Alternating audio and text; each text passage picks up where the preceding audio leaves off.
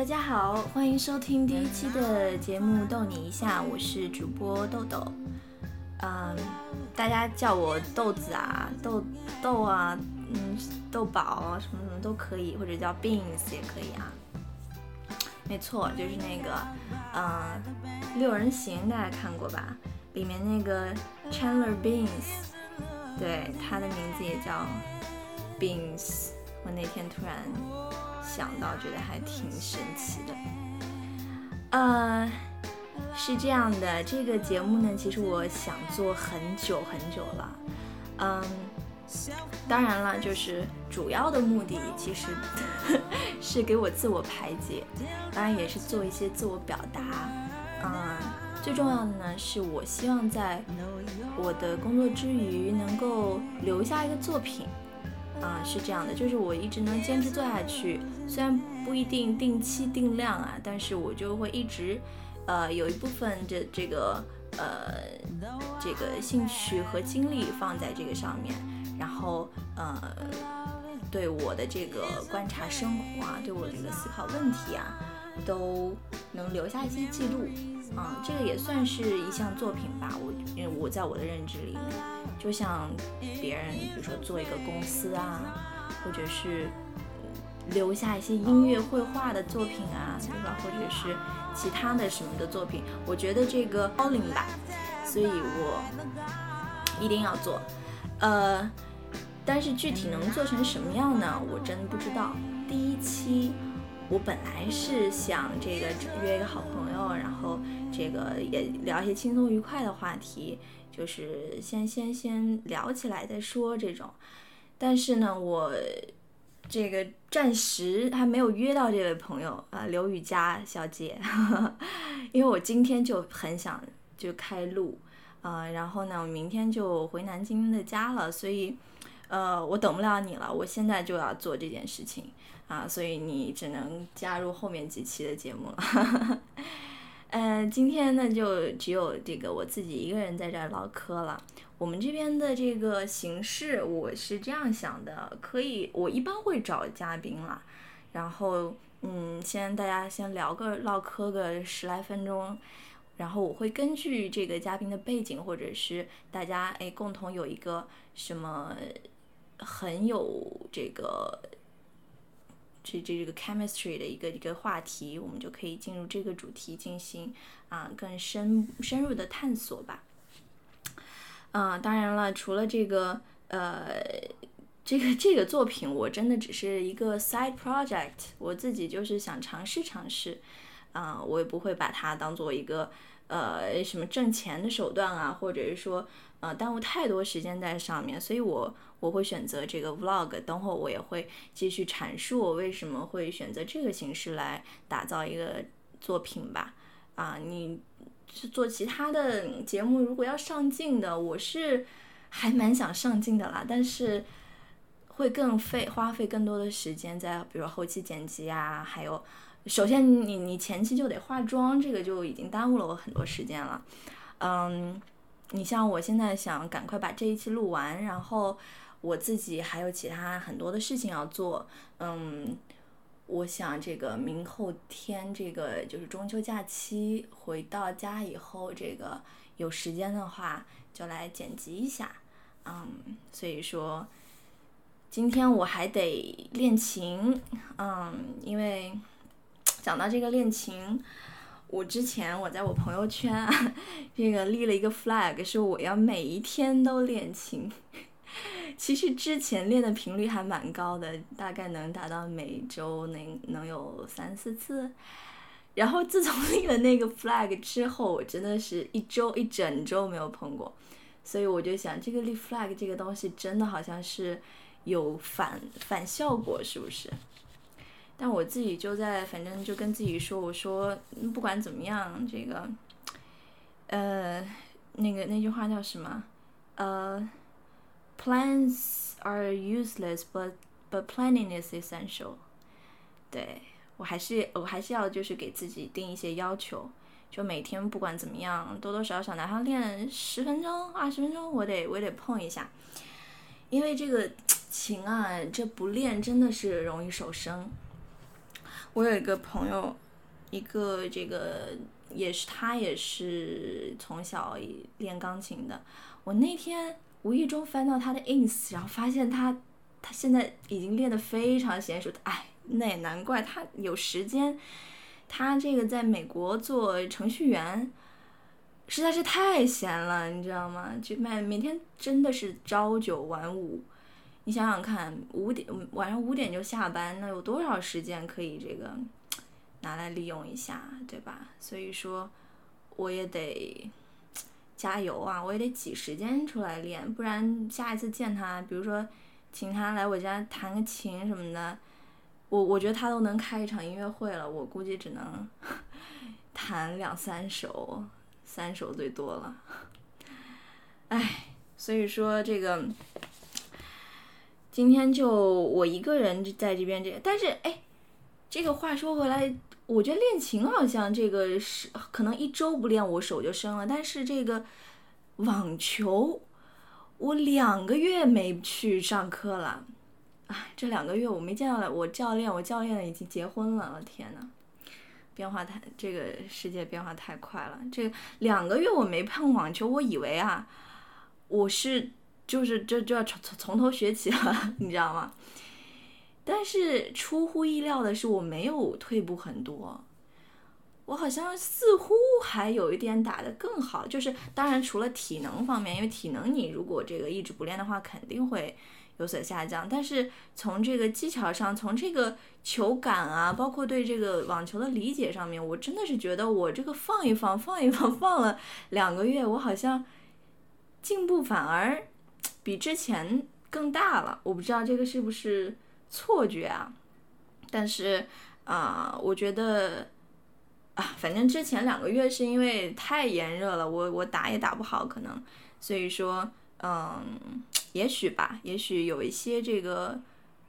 领域，你到了一定的瓶颈，是需要这个去去放一放，然后在别的地方再，因为知识这种东西，我觉得很，包括对这个运动的这个作用，就在各个领域的这个知识是可以迁移的，所以说，也许你在生活中的其他地方，哎。你有一些灵感，或者说你有一些当时你得不到问题的答案，呃，这个这个得不到解答的问题，你在其他地方忽然有了灵感，我觉得可能是因为这个原因。好吧，这个废话，今天好像说的，我看讲了多长时间了。讲了八分钟了，我的天呐，我我我我还挺能，我还挺能说的，我觉得。好吧，这个，嗯，那就说说看我这个主要想怎么做吧，好吧，因为，嗯，对 podcast 我也是想了很久了，虽然今天我也是什么东西也没写，就凭我脑子里对他的一些理解吧，和和就是主要是来说说我为什么想做 podcast。我真的是觉得 podcast 这个东西挺潮的呀，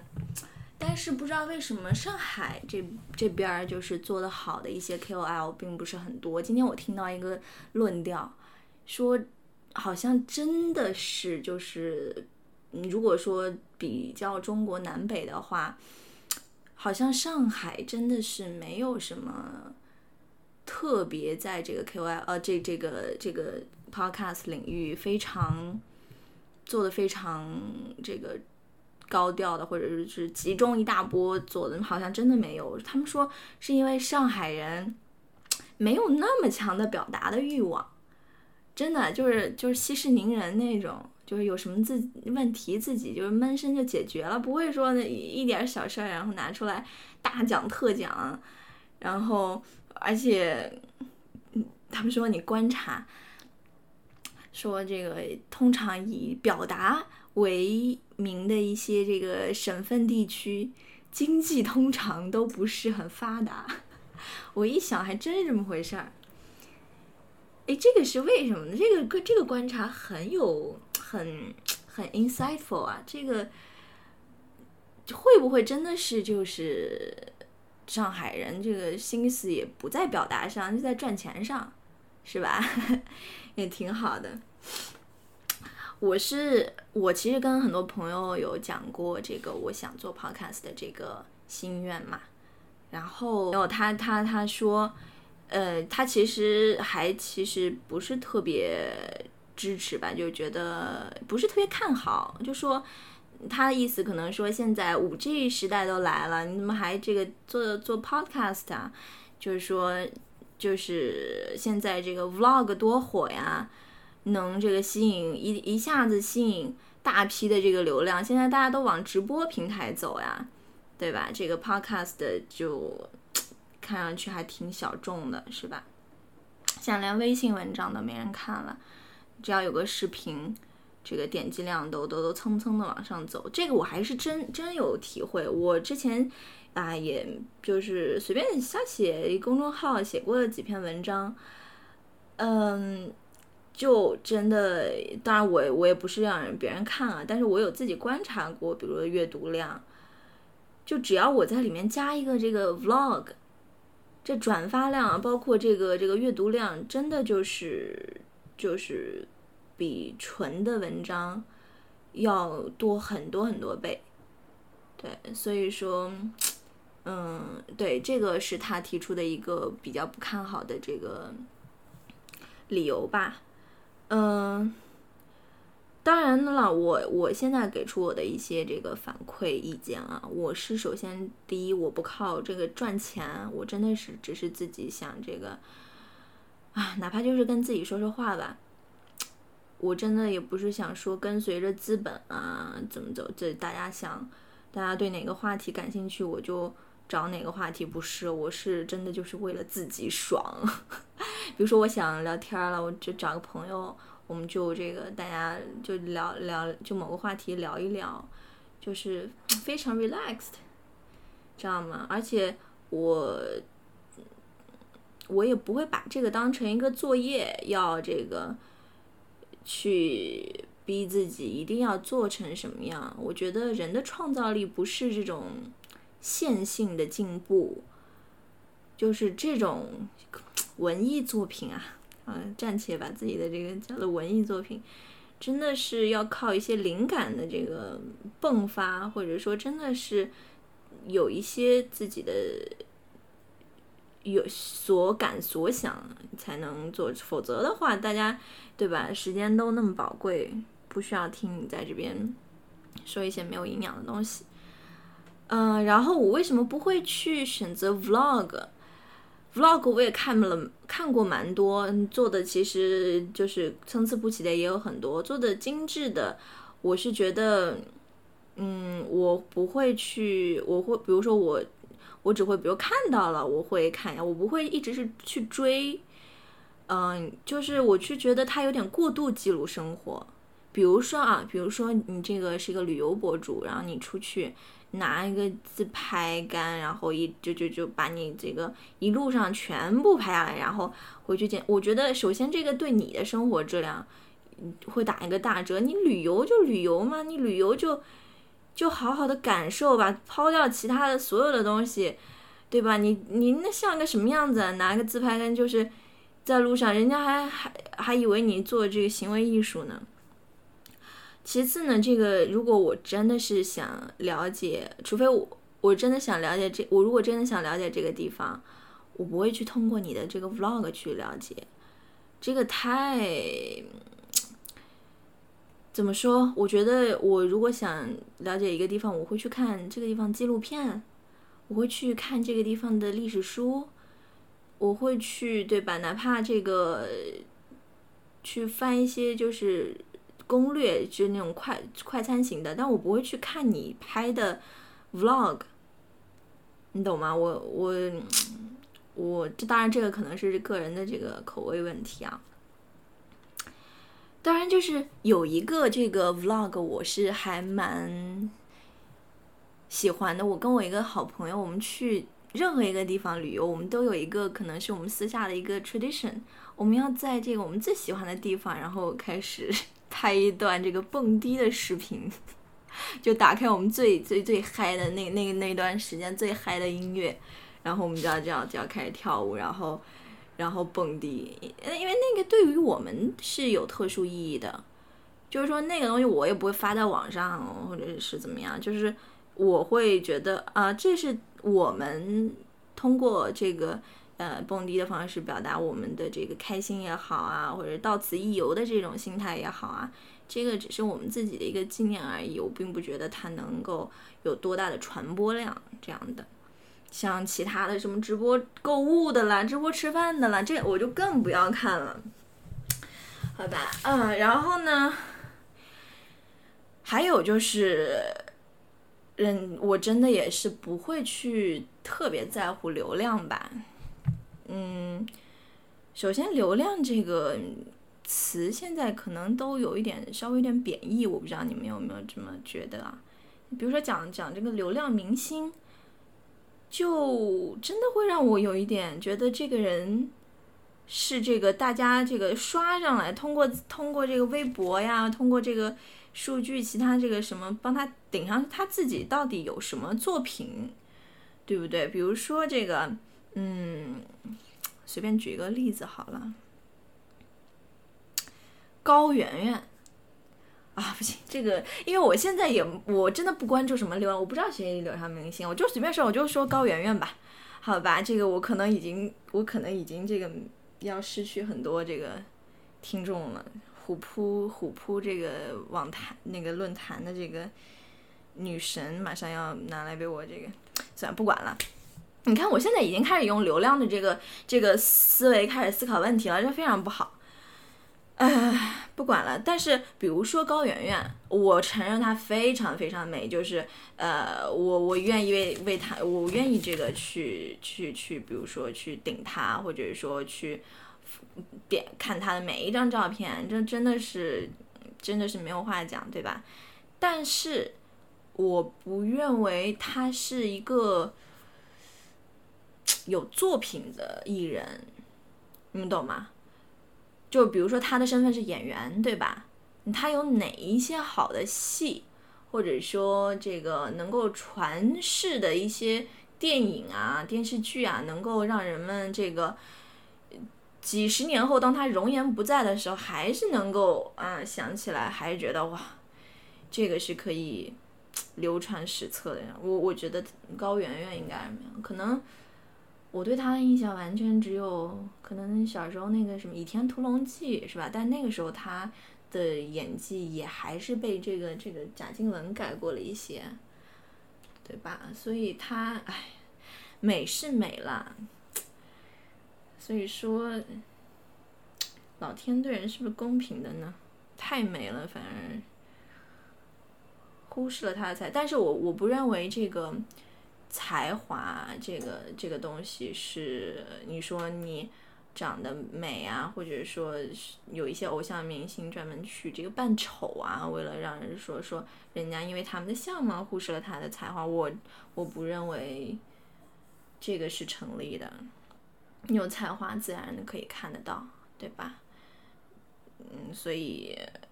你说五百年后、一千年后能留下名字的都是些什么人？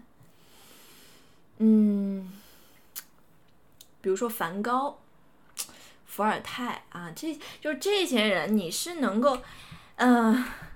当然了，对于什么是好好作品这个定义，我们可以这个日后慢慢在这个充分的讨论，但是，对吧？这个大家心里面都有一个 benchmark，都可以去衡量的。然后再谈我为什么会。更偏爱这个 podcast 这个形式呢，是因为，嗯，首先这个，我觉得这个是一个信息质量的问题。你像现在这个五 G 时代到临的时代的这个到来啊，这个抖音火了，对吧？但是我自己肯，我自己很少。看抖音，因为我还没有看抖音之前，就有很多人告诉我说他们，哎，一打开抖音就停不下来了。我觉得很就就他们自己也很懊悔，就很觉得很容易浪费时间，就是并且没有让你学习到什么东西，所以这个是让人非常感到有挫败感的一件事情吧。就是你你比如说你你想去放松，当然就是对，如果是对于我来说的话，我可能会去这个看一场比赛，这个看一部电影或者看一本书，这个对我来说也是放松。但是我的这个注意力的时间不会在像抖音这样的这么短，嗯，这个时间长度越短，我能我能理解它能给你改带来的这个新鲜感、刺激感更强，但是。当它结束的时候，你的这个空虚感也会更强烈。就各种媒介都有它的特性嘛，对吧？这个短视频，我觉得是永远无法给我带来看一本书的感受的。就短视频，你你你可以比如说通过它介绍一条新闻，介是这个这这展示一个趣事，或者是一种什么新奇的玩玩法。但是你比如说你要跟我讲。Google 的发展历程，你要跟我讲什么奥斯曼帝国的兴衰史？这个是我觉得是未来技术再发达也无法这个取代书啊这种一手的这个文献资料。我觉得这个，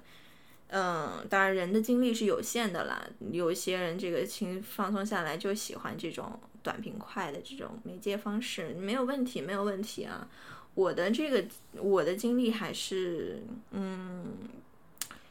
更喜欢有一点深度的吧。我我相信，就不同的受众会选择不同的媒介，所以我我我做 podcast，我也永远不会吸引到人刷抖音的那批人。我觉得，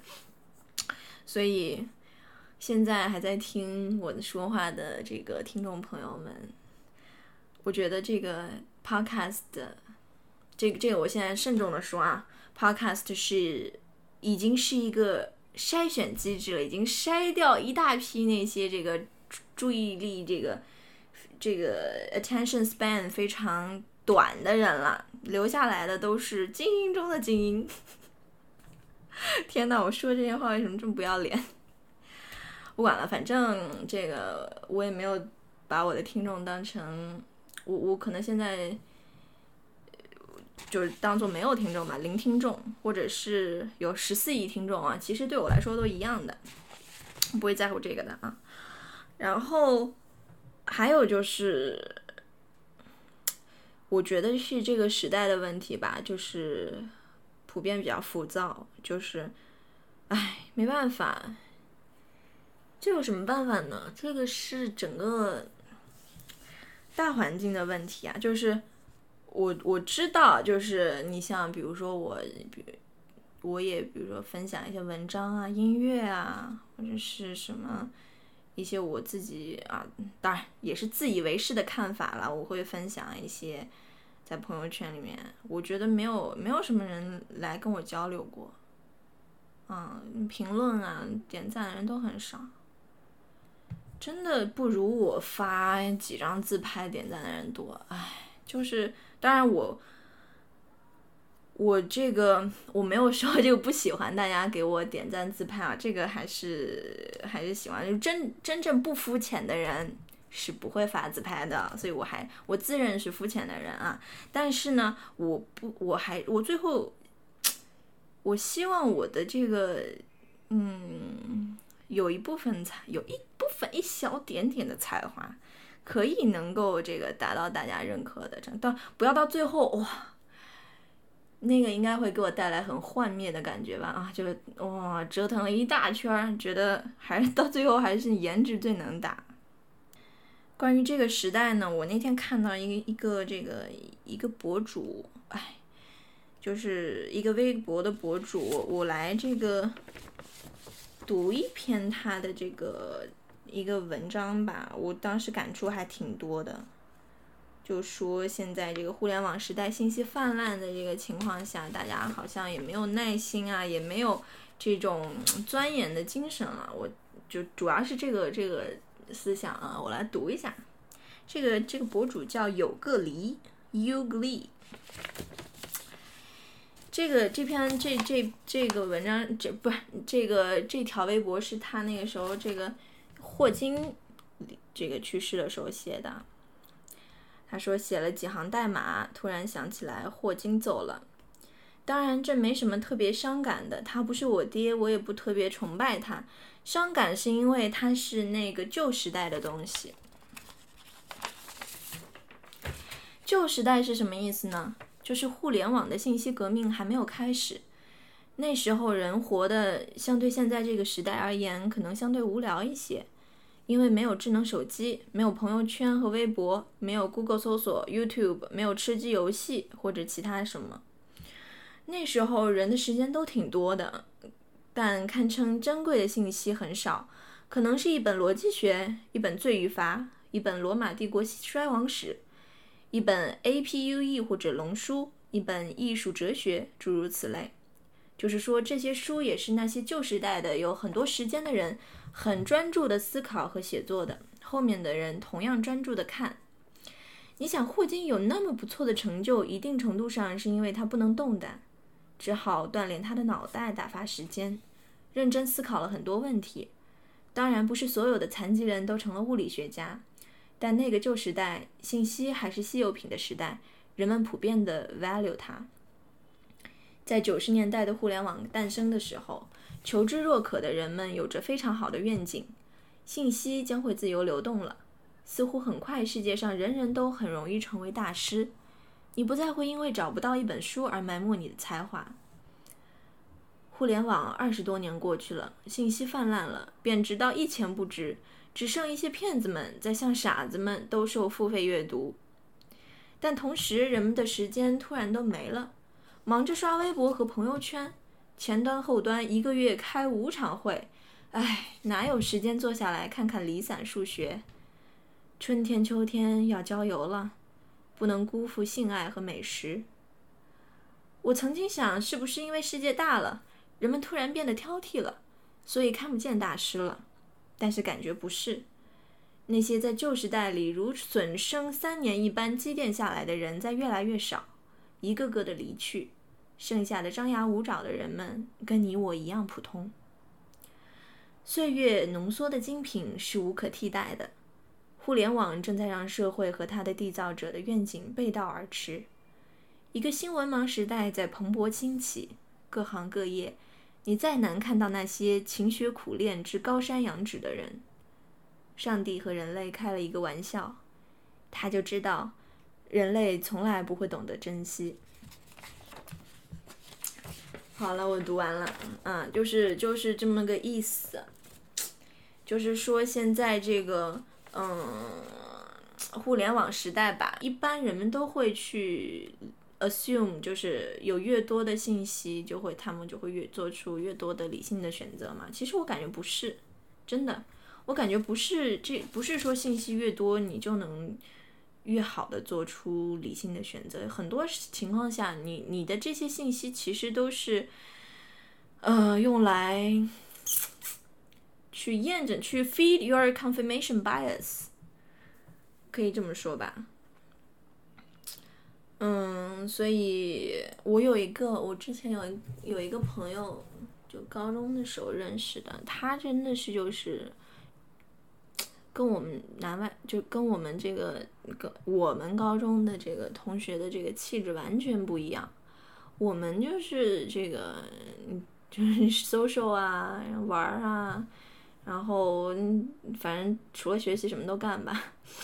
他真的就是一个非常单有单纯世界那种理工科的那个男生。他就是典型的有非常崇高的信念，就相信这个科学有险阻，苦战能过关的这种人。他他微信都很少用，然后好像对，所以这种人我还是挺。敬佩的吧，当然我也没有，也没有什么联系，也不会，我也不会去刻意打扰他，因为感觉，嗯，我们应该不是一个世界的人，所以就，嗯，远远的祝福他吧。然后最后我想说说说看这个 podcast 还有个什么优点啊？其实也是我自己亲身体会。嗯，就是得得出来的一个感受，因为这个 podcast 是这个只需要戴着耳机听嘛，所以它真的可以帮助你非常有效的利用碎片时间。你想想看，我们现在现代人有多少的这个碎片时间是可以好好利用起来的？通勤的时间，对吧？健身的时间，做家务的时间，所以 podcast 可以让你这个一直这个就是好像是在属于这种 function 的状态中，但是又没有人要求你用全部的注意力。你像我现在在这儿唠嗑，你们也可以就是比如说做一些无关紧要的时候在那边听，就就有一个背景音嘛，挺好的，这样也这样可以帮助你这个立体的运用。运作你的时间，好像你的时间就多出了一倍的感觉呢，也不需要你一直盯着屏幕了。像现在上班族一天到晚这个盯着屏幕太累了，我是真是觉得。所以 Podcast 不需不需要你全神贯注，真的。所以，但是呢，我希望比如说有的时候，哎，我讲到什么东西，或者说有哪你不也不需要每期都听，当然就是。有一些主题，或者说有时有的时候聊到什么事儿，你会觉得哎，这个挺好玩的，或者说你无意中给了你一点灵感或者启发，或者是所谓的 moments of education，这个我觉得是，那我真的就已经是我的全部目的了，我就功功德不量了，开玩笑，看就是。嗯，因为真的这个我也没有把 podcast 当做非常什么严肃文学、严肃什么艺术啊，或者什么真的。你像我自己，比如说除了这个这个看球，或者是学习一些网课，我会真的还是会这个正襟危坐的这个坐在电脑前去去看。或者是比如说听一些真的，我是觉得需要沐浴焚香才能听的一些什么古典音乐啊什么的，嗯，当然这个 podcast 这个完全达不到这这种殿堂级的艺术了，嗯，所以我觉得这个还是非常好的，就是比如说你通勤的时间，当然你可你可以看 Kindle 啊，但如果你比如说你连 Kindle 都不想看，你就想看着窗外，对吧？这个时候。你你可以通过这个 podcast 给你一个背景音，然后万一哎你觉得这个人讲的还挺有意思的，或者说嗯好像跟他聊了会儿天儿似的，那就够了。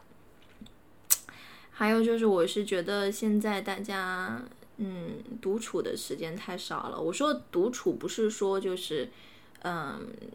真的一个人啊，大家现在可能都有。都有工作的，反正或者在学校里，就是，嗯，我说的独处是，就是你真正能够安静下来，嗯，没有别别的事情打扰，就是真正想想想去思考一些问题，这些这样的这种时候，现在越来越少了，大家都是被各种信息这个裹挟着。嗯，你像我在这个，我在昌，我我大学的时候，本科的时候，在这个昌平，我们那个校区，我记得有一个游泳馆，我的天呐，我经常去游泳，那个时候就像我，我我我真的是感觉体会到了富豪级的这个这个待遇，我经常因为可能大家也没有游泳的这个。爱好吧，所以很少人，很少人在里面游。我几乎是，我经常跟跟就几个人，然后你知道那么大一个泳池，我感觉是就是自己承包下来的那种。所以在这个嗯昌平的时候，我是有培养出来这个，像自己独处的时候能够有。安静的这种时时间，或者是说散步，哪怕是在操场散散步，对吧？然后有有有自己的一个一个时间去，嗯，听一些东西。对，当然这个和和看书的这个这个形式不一样，其实取得的这种最后的这个心灵状态，我觉得是差不多的，嗯。听就很好了。嗯，每个人的这个品味或者是爱好都不一样。嗯，我我你我我是非常鼓励大家，就是自己去尝试自己这个喜欢的这个领域。有的有些人喜欢聊聊这个体育啊，或者聊聊政治啊，或者就是随便呃聊一聊这个，哪怕你是真的在某一个领域，你想这个多了解一些。一些这个行业里面的事情啊，都可以，